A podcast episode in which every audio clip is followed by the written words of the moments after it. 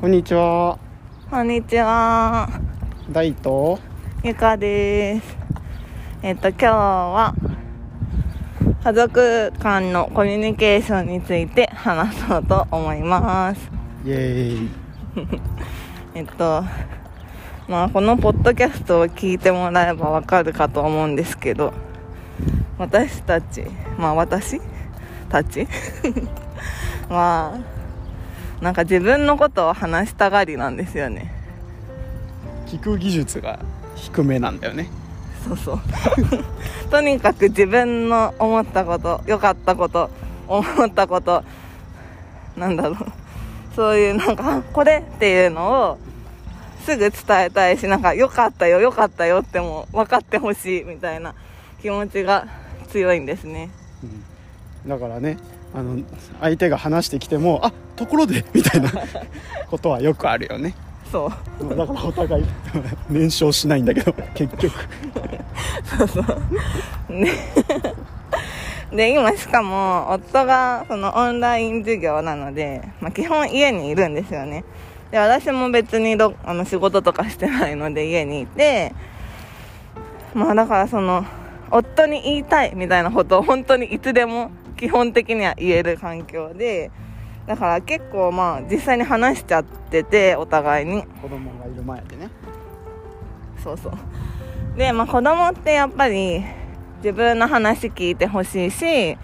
自分に注目してほしいしっていうのがあるじゃないですか特に親にでもなんかそれを多分ちょっと遮ってまで喋っちゃってることがあるなっていうのに最近やっと気づきました思います。そう。というのも、なんか最近上の子が結構怒ることが増えて、ギャーって、なんだろう、騒いで、もうどうしようもないみたいな風になるのが、まあ何日か続いて、なんかストレスあるのかなーって考えてて、あ、もしかしてあんまり話聞けてないのかも、注目できてないのかもっていうのに気づきました。うちらがね、もう盛り上がってるからね。ずっときふっと気づいたらあなんか2人とも黙々となんかしてたみたいな 多いもんね黙ってそうなんです。で、そんな時に、あのー松村ありさんのポッドキャストを聞いていたら、ありさんが夕食の時に、家族、お家族で一人ずつ、今日あった良かったこと3つと、まあの、相談したいこととか悲しかったことを1つ話すっていうのをやってるって聞いて、あ、それ、ちょっとやってみようと思って、昨日の夕飯の時に、あの、まず、今日は楽しかったことあった人って、私が言ったら、はーいって、上の子が真っ先に手を挙げてくれました。ねくれたねそう。で、まあ、今日、プリスクールであった良かったことを教えてくれて、で、その後、まあ、なんか悲しかったこととか相談したいことある人って言ったら、まあ、その時も真っ先に、ねあの上の子が手を挙げて、で、あの、プリスクールで会った、まあ、妹に起こった出来事みたいなのを教えてくれたんですね。で、あ、なんかこうやって、なんだろ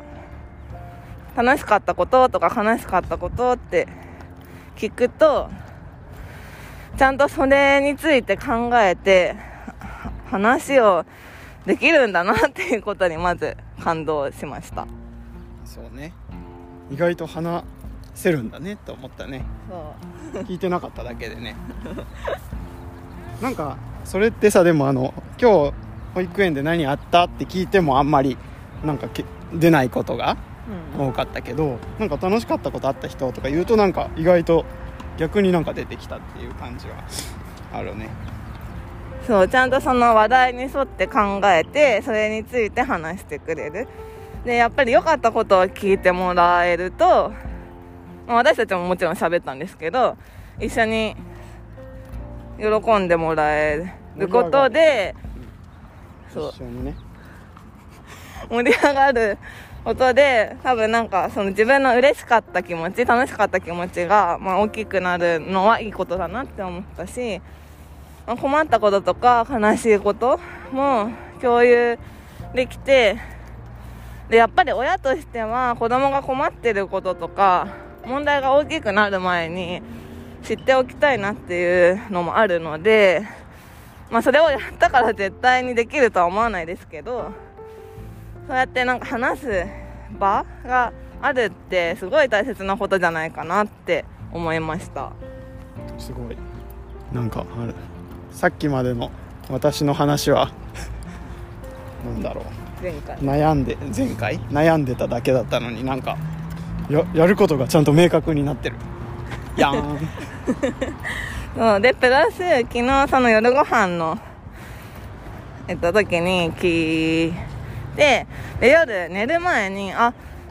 もう一個悲しいことあったっていう風にまあ、上の子が思い出して寝る前に教えてくれました。でそれは自分の身に起こったことだったんですけどなんだろう。それって多分私が夜ご飯の時にあの質問をしてなかったら教えてくれなかったんじゃないかなって思ってでその話ちゃんとその起こったことを言葉ではあの説明するっていうのもなんかすごいそんなことまでできるんだって思ったしなんかちゃんとママ話聞いてくれるって思ったから言ってくれたんだなと思って、まあ、今までちょっと ないがしろにしてしまっていたことを反省して今せっかく家族で毎日夜ご飯食べれてるのでこれからも続けていこうと思ったお話でした。でした。ではまた次回も聞いてください。さようなら。さようなら